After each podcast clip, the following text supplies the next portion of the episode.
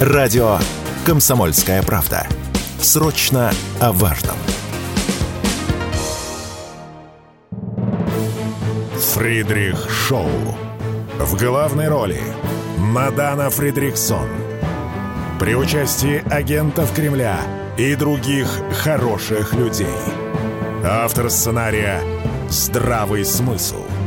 Режиссер, увы, не Михалков.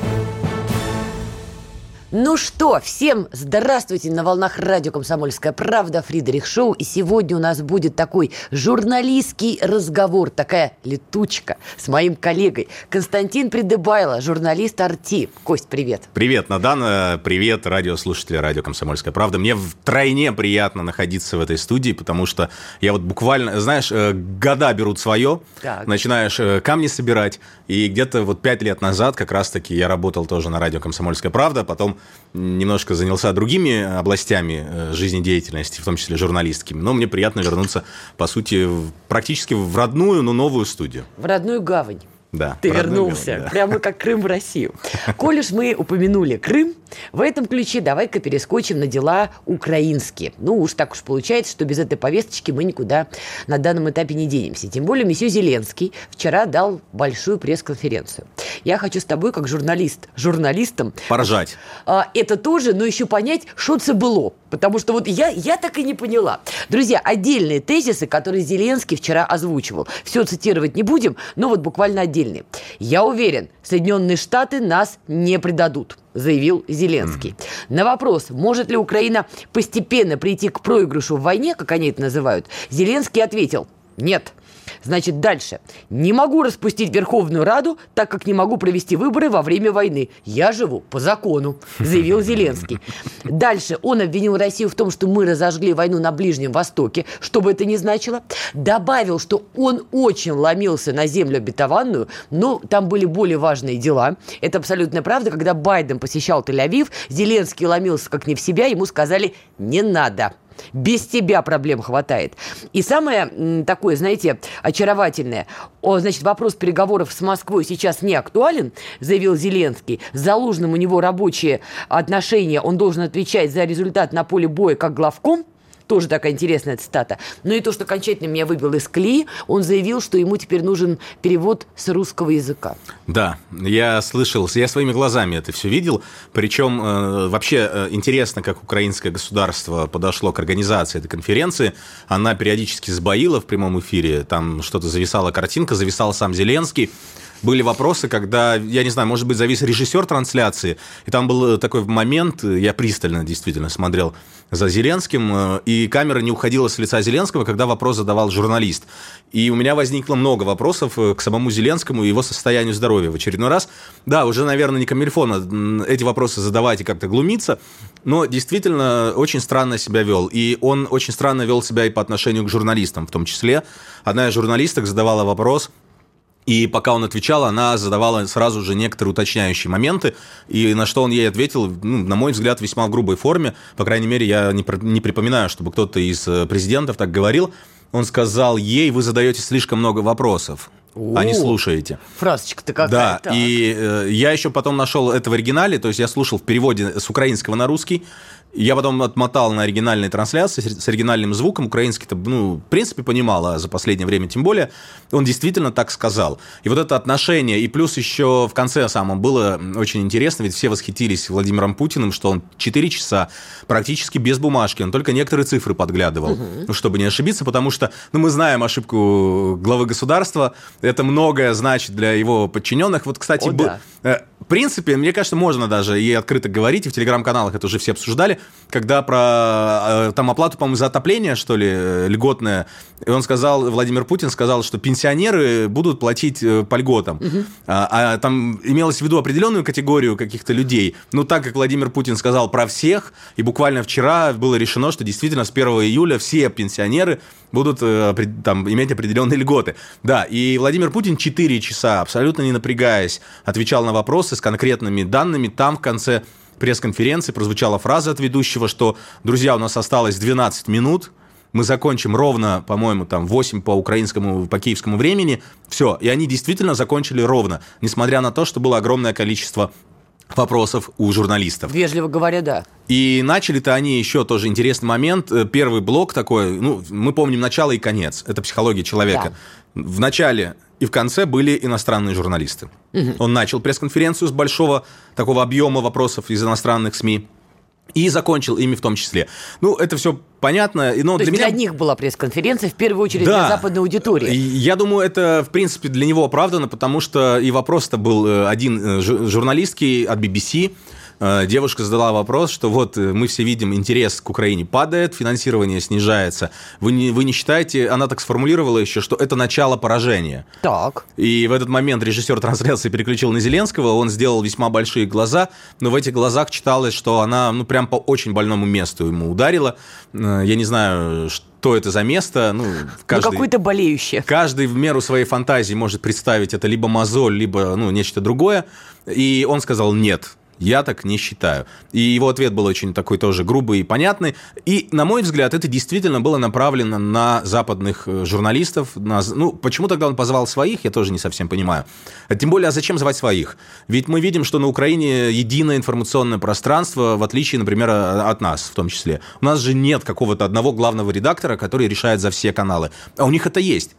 У них закрыты все альтернативные варианты источники да, получения информации. У них единый информационный марафон, у них есть отделе, э, отдельное направление, причем они очень забавно его извратили. У них был телеканал «Дом», который был направлен именно на э, Донбасс, Донбасс на Крым и так далее. И я упустил момент, ну это вообще, это такой кринжовый вообще контент там всегда был.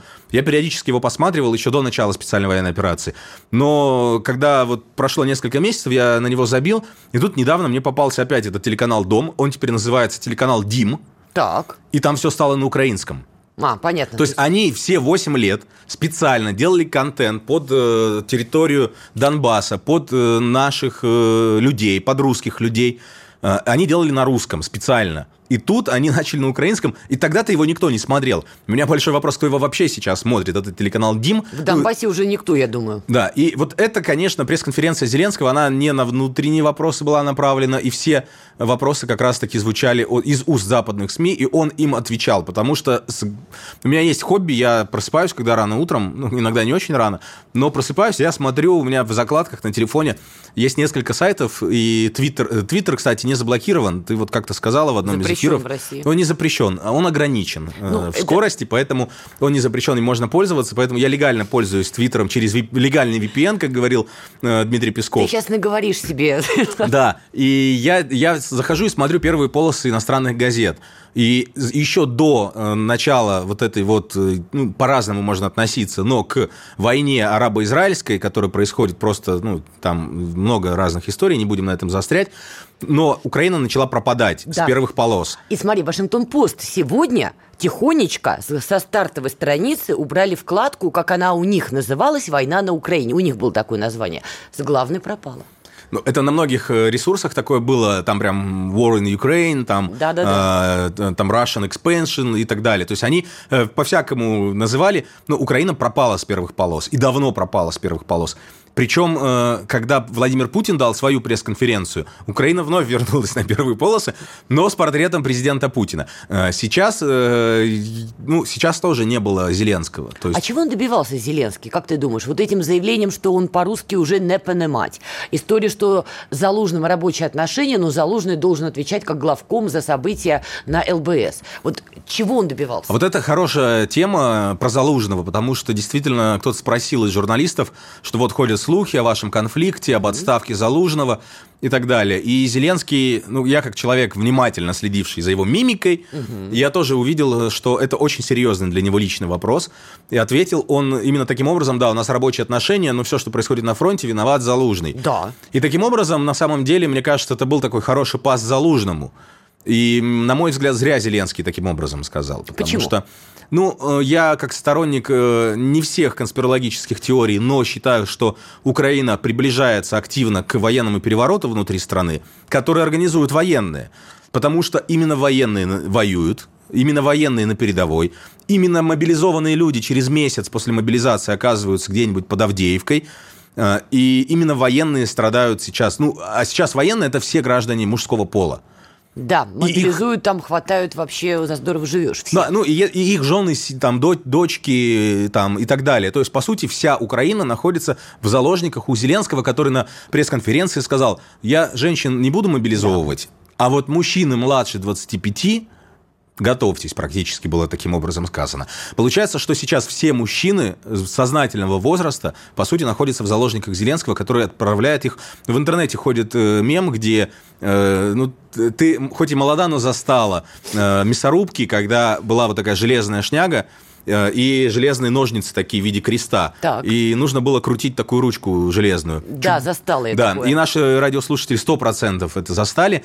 И есть же мем, где к э, вот этой, этой круглой штучке с дырками прикреплена, ну вот как это правильно называется, такая вот штуковина, как у медали. Так. Ну там, где, где лента вот этой ага. медали. И к кресту тоже приклеена такая же э, лента. И это орден, крест, и, и медаль в виде мясорубки.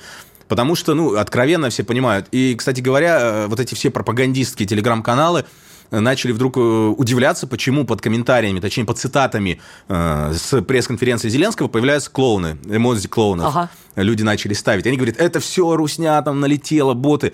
Ни черта подобного. Я полазил по нескольким... Э, у нас, я не знаю, там запрещенный, не запрещенный, но, в общем, это украинская пропаганда. Труха Украина, Униан и так далее. И в комментариях на украинском чистом языке с украинских профилей пишут, что Зеленский, и дальше там, там уже не совсем эфирно. А сделаем паузу и продолжим. Фридрих Шоу.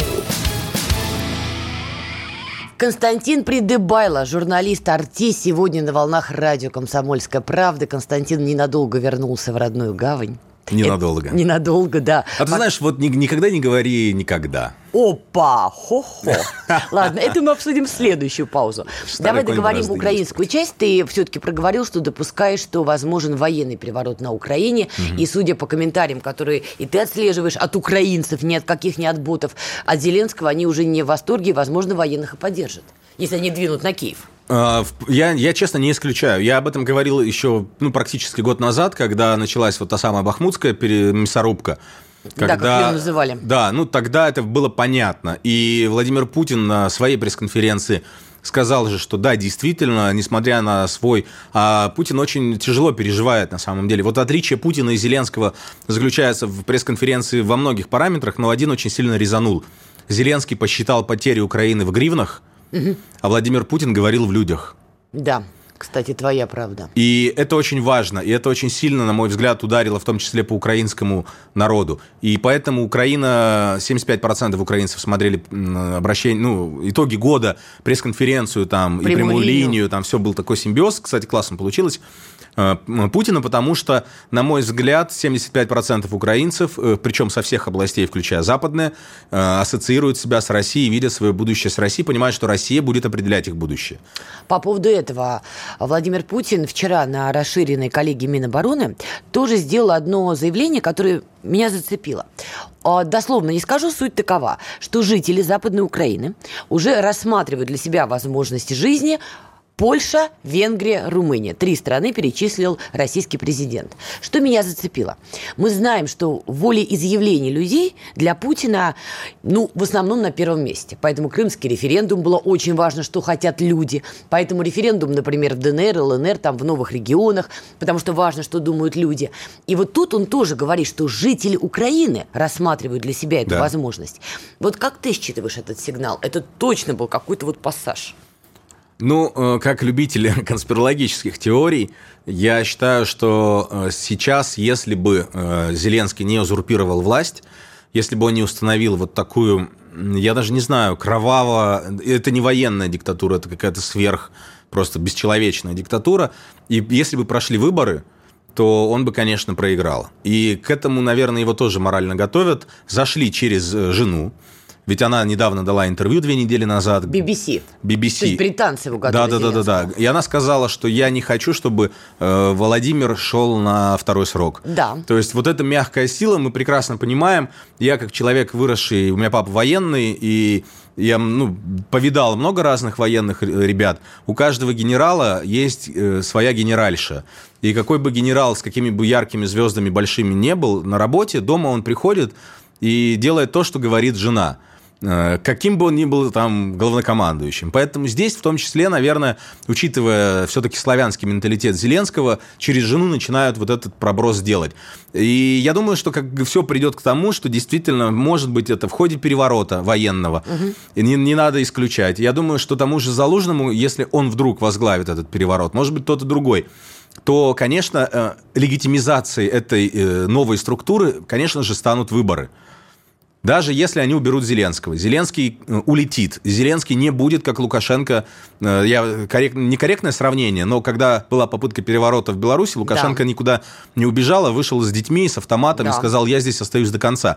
У Зеленского нет такой задачи, потому что это не его народ он уже максимально отделился от него. Ну, вежливо говоря, он отправляет людей на убой. Он убил, он убил огромное количество людей. И действительно, вот это отношение, что Владимир Путин э, с сожалением признал, что, ну, не то, что приказал, а, может быть, там, по какой-то форме высказал э, мнение и позицию, что вот эти мясорубки, они, к сожалению, работают. И что, да, хорошо укрепившись, мы создаем такой плацдарм, куда э, украинский и зеленского режим направляет людей просто вот на убой. И действительно, с точки зрения боевых действий, это удобно. Но, к сожалению, очень кроваво. И мы видим в тех же телеграм-каналах украинских, когда э, они уже там то, э, то наступают, то удерживают, они просто ходят по трупам своих побратимов. Это, это ужасное зрелище. Это да, И говоря. это, конечно, э, Владимира Путина это тоже волнует, потому что он не, он не разделяет режим, точнее так, он не связывает напрямую режим который установлен, и весь украинский народ. Собственно, изначально это, этот водораздел и проходил. И когда СВО начиналось, российская, российская страна четко разделила людей, украинцев, и киевский режим. Да. Тут действительно две большие разницы. Ты уже сегодня упоминал неоднократно прямую линию российского президента Владимира Путина. Давай поговорим о делах наших еще и российских. Мы с тобой российские журналисты. Ну, ты союзный. Почем яйца брала? О, Господи, я не люблю этот продукт, но, коль ты об этом. А, смотри, прямая линия в очередной раз подняла очень много разных вопросов, которые есть внутри России. И первый момент, который мне бросился в глаза, накануне прямой линии отдельные губернаторы в отдельных регионах стали активно суетиться, вдруг общаться с гражданами, которые ну, проживают всегда. в их регионах, интересоваться, чем они недовольны. И тема, собственно, подорожания цен на яйца тоже у них поднималась. Вот ты как это оцениваешь? На дворе заканчивается 23 год, отдельные губернаторы, отдельные, не все, начинают суетиться только накануне прямой линии российского президента. Слушай, э, скажем так, я немножко погружен в эту историю, э, там, скажем так, хобби мое, э, не основной вид деятельности. Это такая тенденция, которая сложилась э, довольно давно, но просто прямые линии и вот эта суета, которую наводят перед э, пресс-конференцией, перед прямой линией Путина, она создана для того, чтобы не допустить до прямой линии каких-то глупых вопросов. Это правда, это такая технология. Когда губернатор проводит... Просто огромное количество людей считают, что э, починить э, пол в моем доме или там трубу в моем доме может только Путин. И они... Но это плохо, что в 23 да, году это мышление и они, и они, Ну, такие люди есть, к сожалению. Люди, которые обожглись на каких-то предыдущих руководителях. Люди, которые, в принципе, по жизни какие-то бесконечные жалобщики и так далее. И когда для них появляется вот это открытое одно окно в виде хотя бы губернатора региона, а не мэра, и они прекрасно понимают, что сейчас губернаторы наделены довольно большой властью. Да. И это уже несколько лет назад, и Владимир Путин сам это давно уже декларирует, что у местных властей должно быть больше полномочий. Он это делает. И таким образом, ну, довольно глупые вопросы не доходят. Ну, на мой взгляд, например, э, один из таких странных вопросов все же дошел. Это как раз вот прогнивший пол в, в спортзале в Крыму. Да. И его очень активно использовала украинская пропаганда, потому что, а, вот Крым 10 лет с вами, а вы... Конечно. Сколько школ там э, в Крыму-то? Ну, сколько? Я не знаю, ну, от балды скажу, там 50, допустим, 100. И вот видите, ваша Рашка ничего не сделала. Говорит украинская сторона. Да. да. Э, и понятное дело, что это сыграло на их руку. И вот чтобы такого было меньше, э, некоторые губернаторы проводят. Я тебе скажу так, за последние 7-5 лет, ладно, возьмем с предыдущих президентских выборов, э, поменялось, подменялся подход работы региональных властей. Вот он точно поменялся, потому что да. только что сказал, чтобы меньше президенту публично рассказывать поменялся. о каких-то проблемах, поменялся. они хотят узнать заранее, может, проблемы решать. А, знаешь, э, не все знают, например, о существовании такой системы, как инцидент-менеджмент. Она у нас э, устроена в России, это такая история. Поэтому, если вы нас слышите на радио «Комсомольская правда», смотрите там в различных социальных сетях, то, что вы пишете в социальных сетях, э, это все видят. Это действительно Лубянка, так. надеюсь. Э, не Лубянка, видят региональные власти в первую Да. очередь, и дальше по накалу. Поэтому, например, если вы пишете, и огромное количество людей будет в социальных сетях обсуждать, например, какую-то грандиозную яму, э, в городе, либо какую-то большую проблему, связанную, ну, допустим, с теми же дорогами, либо проблему там с нехваткой детских садов, школ, еще чего-то. Все это мониторится, мониторятся комментарии. Есть специальная цветовая шкала э, кризиса. Есть э, зеленый, зеленая проблема, значит, ее можно не трогать. Она, ну, она очень мелкая, она может быть в районе там, одного ЖК. Э, Есть, ну, зависит от города. Есть желтый, красный и черный уровень. И вот черный уровень это когда проблема выходит уже на федеральный масштаб. И вот на желтом уровне, в принципе, все проблемы, которые обсуждаются в соцсетях, в региональных пабликах, в группах в соцсетях там, и так далее, они попадают, по сути, на стол курирующим вице-губернаторам.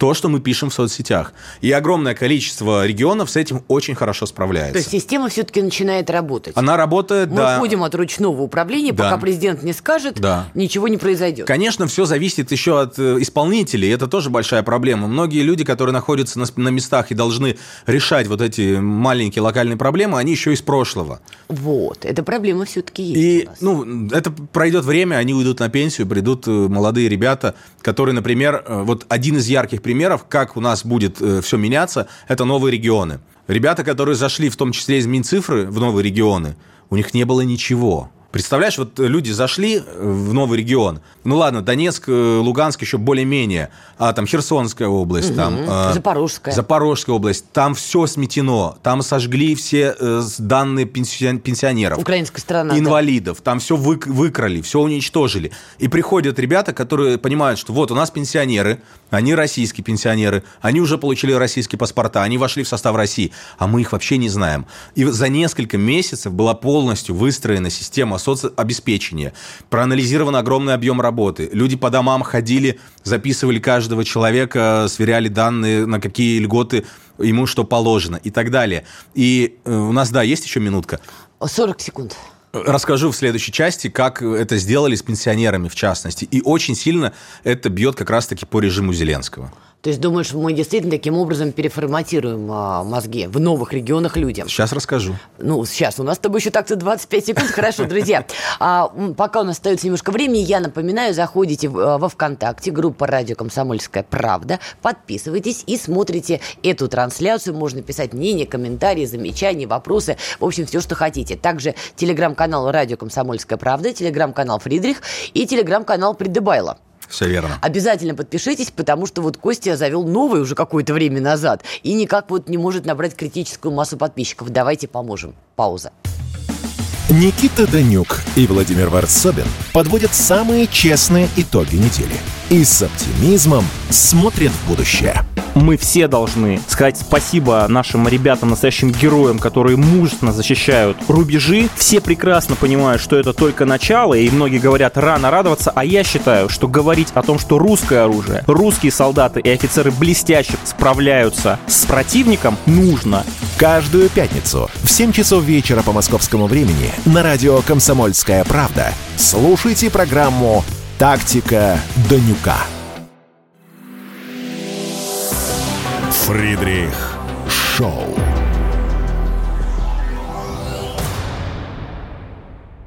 Итак, мы продолжаем. Константин Придыбайло, журналист Арти, сегодня наш гость. Обещал историю. Рассказывай. А, Обещаю, обещал историю, рассказываю, как меняется и как это сильно отличается от того, что было на Украине. Я буквально две недели назад был в Херсонской области как раз-таки и, и в Мелитополь съездил. Э, И как раз пока ездил, э, общался с водителем, который меня возил. Это обычный таксист. Э, Дядька, которому уже сколько? Он 62-го года рождения. Он чуть младше моих родителей. И он рассказывал вообще, как все там происходило. И что вообще произошло э, с начала 90-х, с развала Советского Союза до нынешних времен. И когда он э, уже подходил к пенсионному возрасту, он подошел э, в пенсионный фонд украинский, это было буквально полтора года-два назад, ну, вот чуть-чуть до спецоперации. Он пришел в украинский пенсионный фонд и говорит, девочки, ну, надо подбить, там, сколько мне осталось, там, работать, еще что-то, на какую пенсию, может быть, я претендую.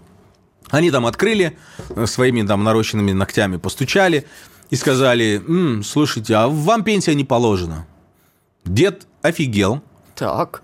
мягко говоря, «А, как не положено? Она такая, ну, у вас не хватает э, 10, по-моему, или 15 лет стажа. То есть, прикинь, мужику уже 60 лет, а, ему, а где он 15 лет возьмет-то сейчас, нарисует?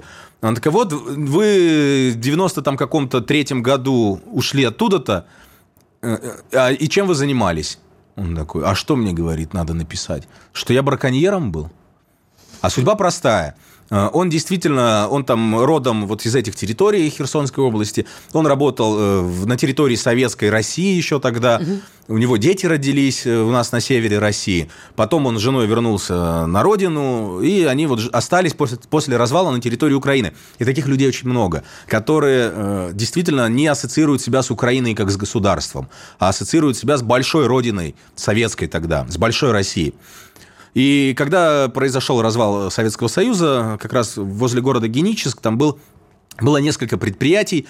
Одно из предприятий, вот он рассказал такую историю, там был масло-сыродельный завод. И когда произошел развал Советского Союза, какой-то деятель выкупил весь завод. Но э, тут же продал не завод, а продал там какой-то конвейер, который в нем стоял, на запад. И этот конвейер стоил дороже, чем весь завод. И он забил на него. Там до сих пор эта земля принадлежит этому уже украинскому какому-то бандиту.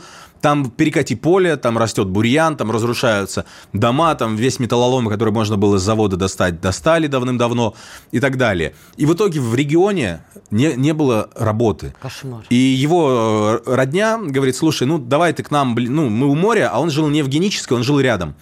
Э, Ну, на суше, то есть не было моря прям. Он говорит, приезжай к нам на море, у нас здесь э, хотя бы рыба есть.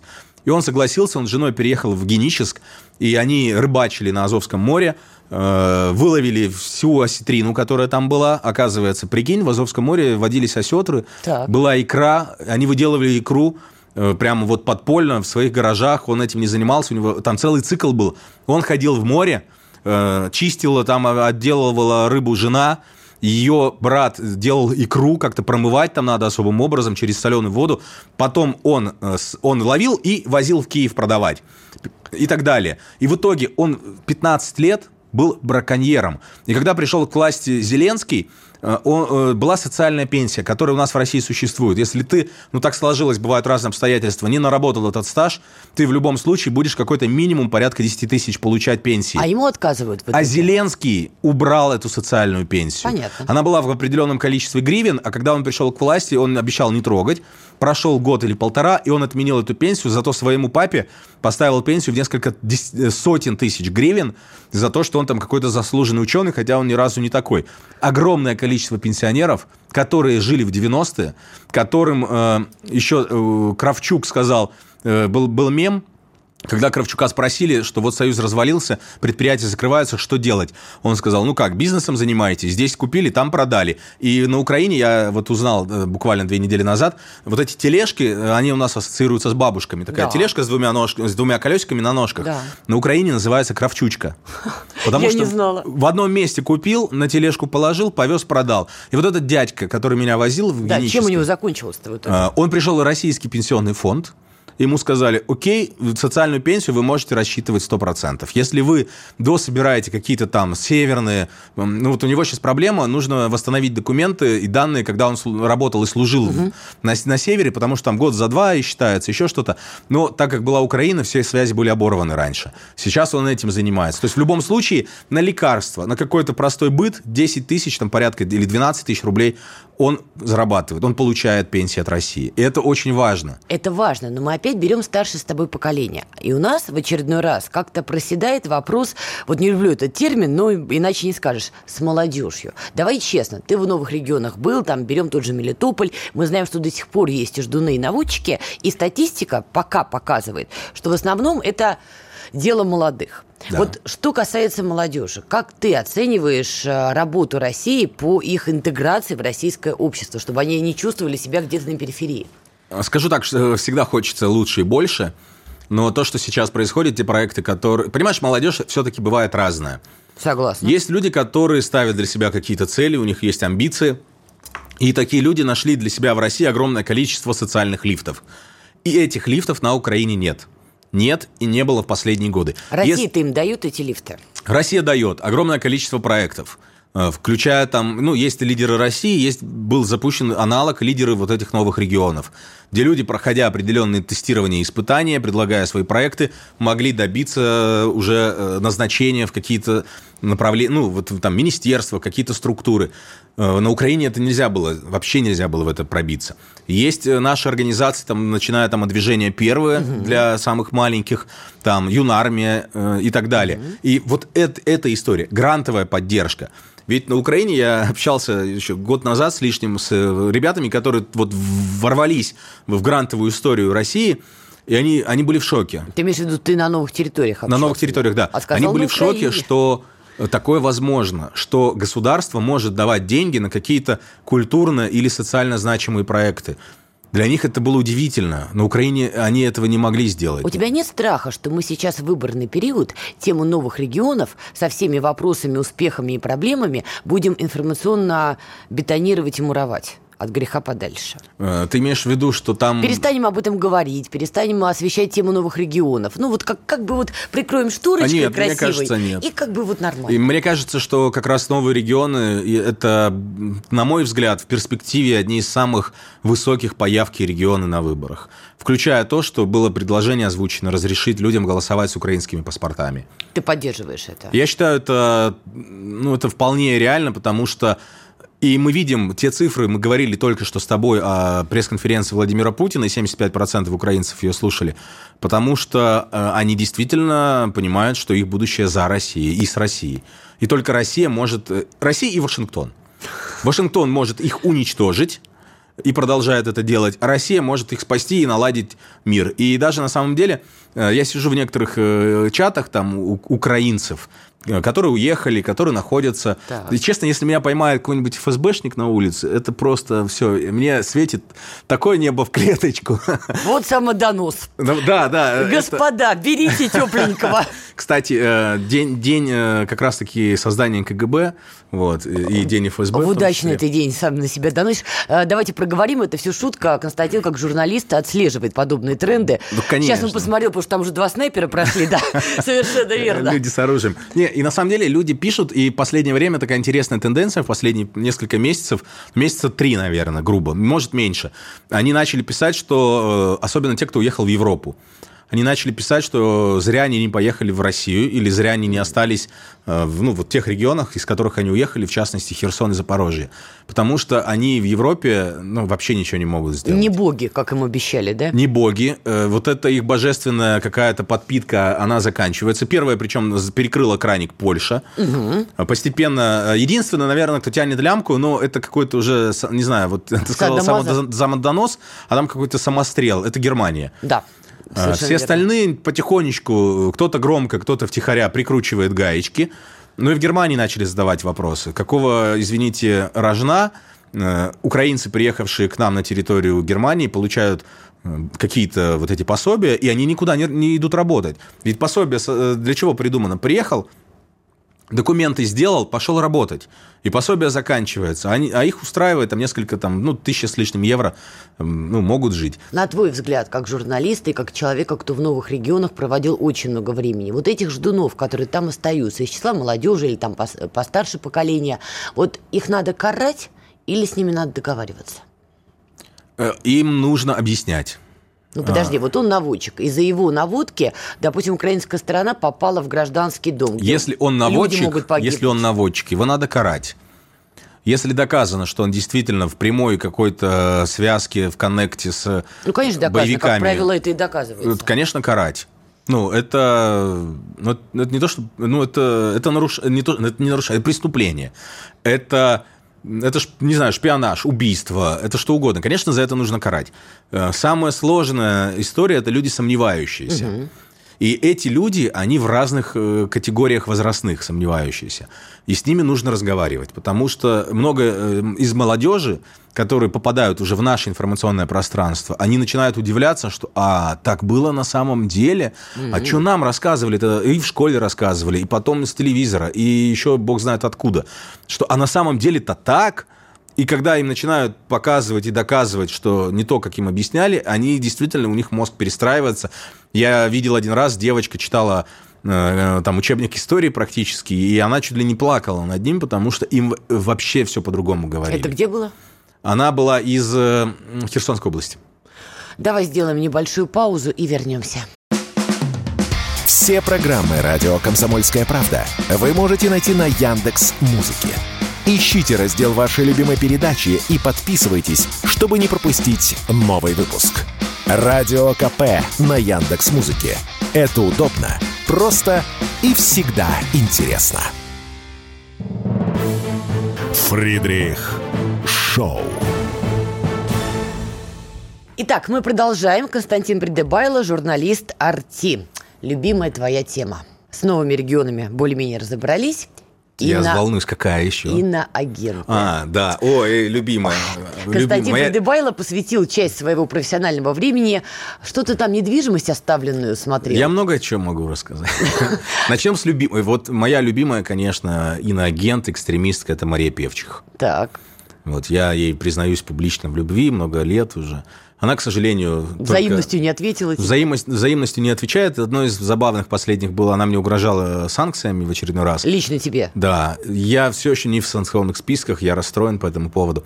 Я, ну, я есть в каких-то списках э, и э, певчих, и экстремистов ФБК и прочее, но там есть ошибки.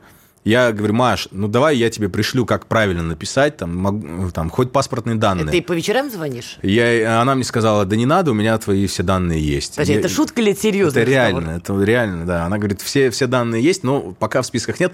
Может быть, это ее проявление любви, может быть, она не хочет, чтобы я был в санкциях. Ладно, бог с ней из певчих, иноагентом, экстремистом. Почему у тебя такая нетерпимость к иноагентам в целом? Потому что не все из них Мария Певчих, да, вот такие радикалы. Есть, она э, хорошая. Есть сомневающиеся, понимаешь? То есть некоторые те, кто получил статус иноагента, на каком-то этапе просто были сомневающиеся.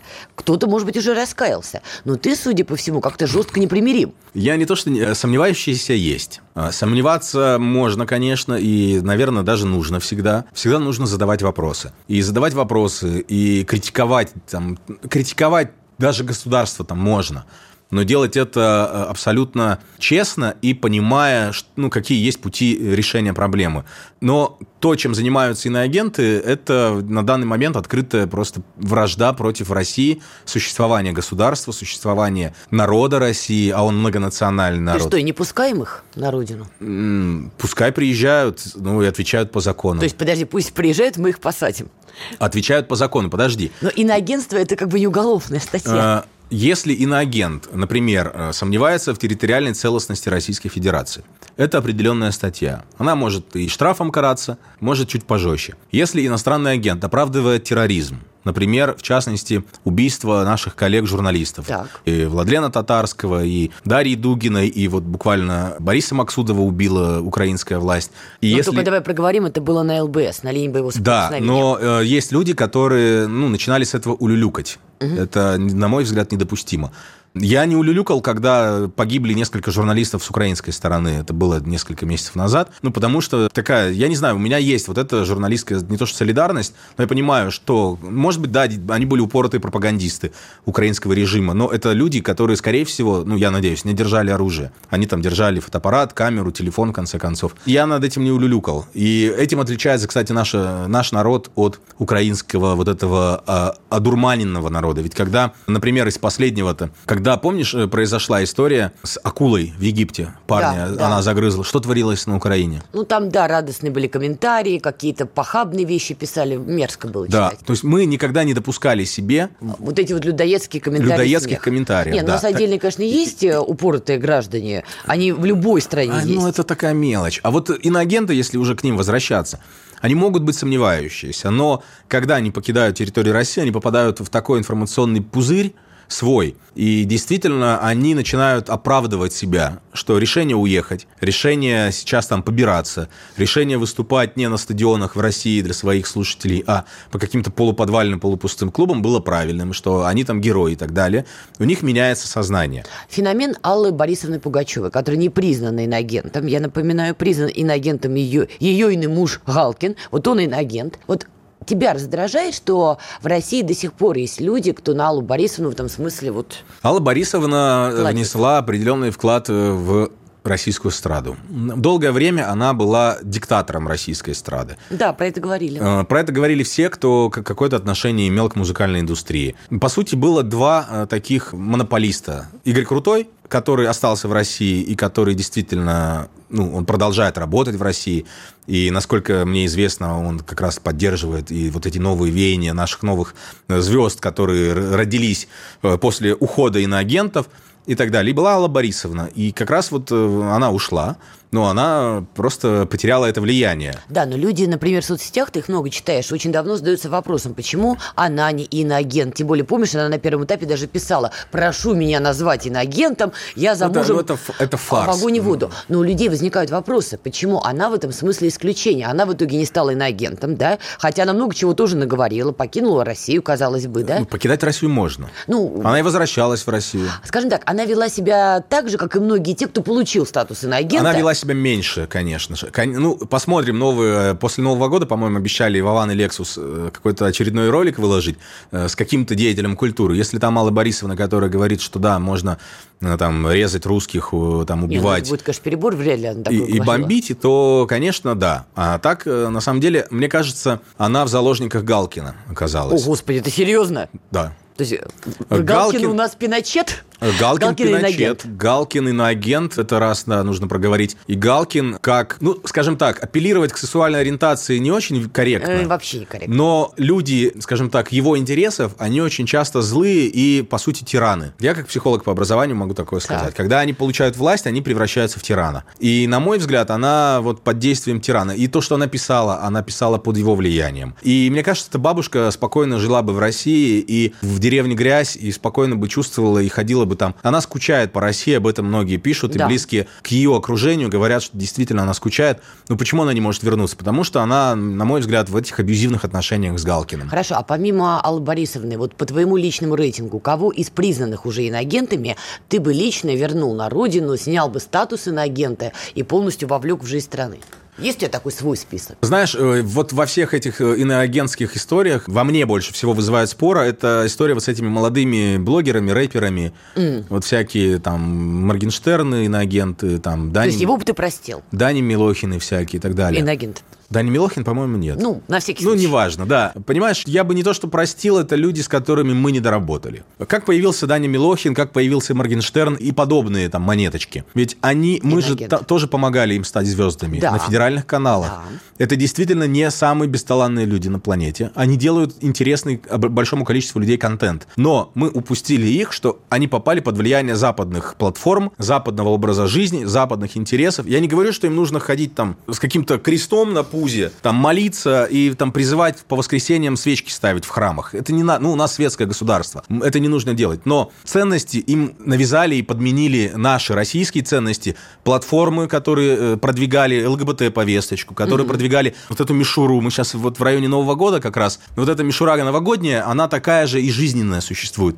Когда главное деньги, а не, условно, глубина. То есть кумиров молодежи ты бы все-таки Я бы, с возвращал? ними, вот я бы их возвращал, я бы с ними говорил, я бы с ними работал. И тот же Даня Милохин, которого, на мой взгляд, не совсем корректно выдавили испугом, что его призовут в армию. С И ним отправят под Авдеевку. Да, Я его на с, эту с тему ним уже можно было бы кричала. поговорить и с ним бы поехать в эти новые регионы. Да можно, мне кажется, и не ехать. Новые регионы все-таки, как я думаю, это место, куда люди должны хотеть приехать, делать из них такую обязаловку. А не скажу. Это унижать как-то А, людей нет, в новых нет, регионах. Нет, так как этот человек, попавший под влияние западной вот этой всей темы, он же и потребляет информационный контент оттуда. Он смотрит иноагентский экстремистский дождь, он читает экстремистскую новую газету, он там э, под обаянием «Медузы» и прочих блогеров. И, кстати говоря, вот нашим слушателям и зрителям радио «Комсомольская правда» хочу обратить внимание, посмотрите, как эти иноагентские проекты разделились. Они как, как это, «Медуза Гаргона». Был один экстремистский дождь, а теперь у каждого ведущего есть свой YouTube-канал. Да. у каждого более-менее яркого журналиста есть свой какой-то проектик. Делают одни и те же люди, делают тот же продакшн, но они все больше и больше аудитории захватывают. И как раз-таки, чтобы объяснить этому несчастному, молодому и глупому Дане Милохину, что происходит на самом деле, не насильно, но под конвоем э, хороших... Э, Ну, по любви. ну, по любви, не, не, не, не, не, не в наручниках, а просто вот поговорить с ним, привести его, пообщаться с детьми Донбасса, которые его смотрели в ТикТоке, которые повторяли за ним, которые хотели такую же судьбу, как он, чтобы были деньги, чтобы это было легко, чтобы это for fun и easy, как говорится. По веселью легко. Да, он бы с ними пообщался, узнал бы, как там у кого-то убили сестренку, как кто-то потерял руку или ногу, как вот недавно был обстрел, и не взорвалась кассетная бомба, и девочка потянула за ленточку мины. Она как игрушка, по сути, ну, ленточка яркая. Она потянула, и взорвалась эта бомба, понимаешь? И он бы своими глазами пообщался с живыми людьми, и, может быть, этот информационный пузырь, надутый иноагентами, лопнул. Поэтому... Последний вопрос, у нас с тобой 20 секунд. Как ты считаешь, вот эти иноагенты, Медуза Гаргона, которая пустила щупальца медийные, в выборный период в России, какой у них будет набор топ-3 тем России, куда они будут бить, давить и пытаться раскачать, на твой взгляд? Э, Я думаю, что кандидат, который скажет «нет войне», он не имеет э, никакого шанса. Это их будет нарратив 100%, потому что мы видим консолидацию общества, мы понимаем уже для чего и для кого все происходит. Да, и что это не война СВО, ну да. Да, э, ну это их месседж, Да. я просто и- их цитирую, по сути говоря. На мой взгляд, они будут давить на проблему мобилизованных, и они уже начали это делать. И они будут давить на закрытие. То есть они, они будут давить, что вот Россия теперь как Северная Корея, хотя Северная Корея довольно интересное государство, если уж так это честно. отдельно мы с тобой обсудим. Да, и так далее. И мы видим, что, на мой взгляд, сейчас спущенный для них всех единый вот этот кандидат от оппозиции, которого они не могли найти, а спустил им Запад, это вот некая Дунцова, которая все эти нарративы к себе взяла. И мы видим, кто ее продвигает, мы видим, какие она месседжи пытается донести. И они будут раскачивать на какие-то акции оффлайн. По-моему, взяли методичку Тихановской, да, за Очень основу. похоже, э, очень похоже. Вот уже начали, буквально сегодня прочитал, что появился символ, это вновь белая лента, но белые платки для женщин, и они будут выводить женщин на улицы. О, понятно. э, Потому что это очень эмоционально, очень ярко, и, конечно, женщин никто не будет жестко как-то там пресекать. Это очень сложно для силовых структур. Поэтому, на мой взгляд, нужно быть вот к этим темам очень осторожным. В интересное время живем. Спасибо большое, Константин Придыбайло, журналист «Арти». Как два журналиста обсудили ключевые темы на день сегодняшний. Увидимся, услышимся. Пока. Фридрих Шоу.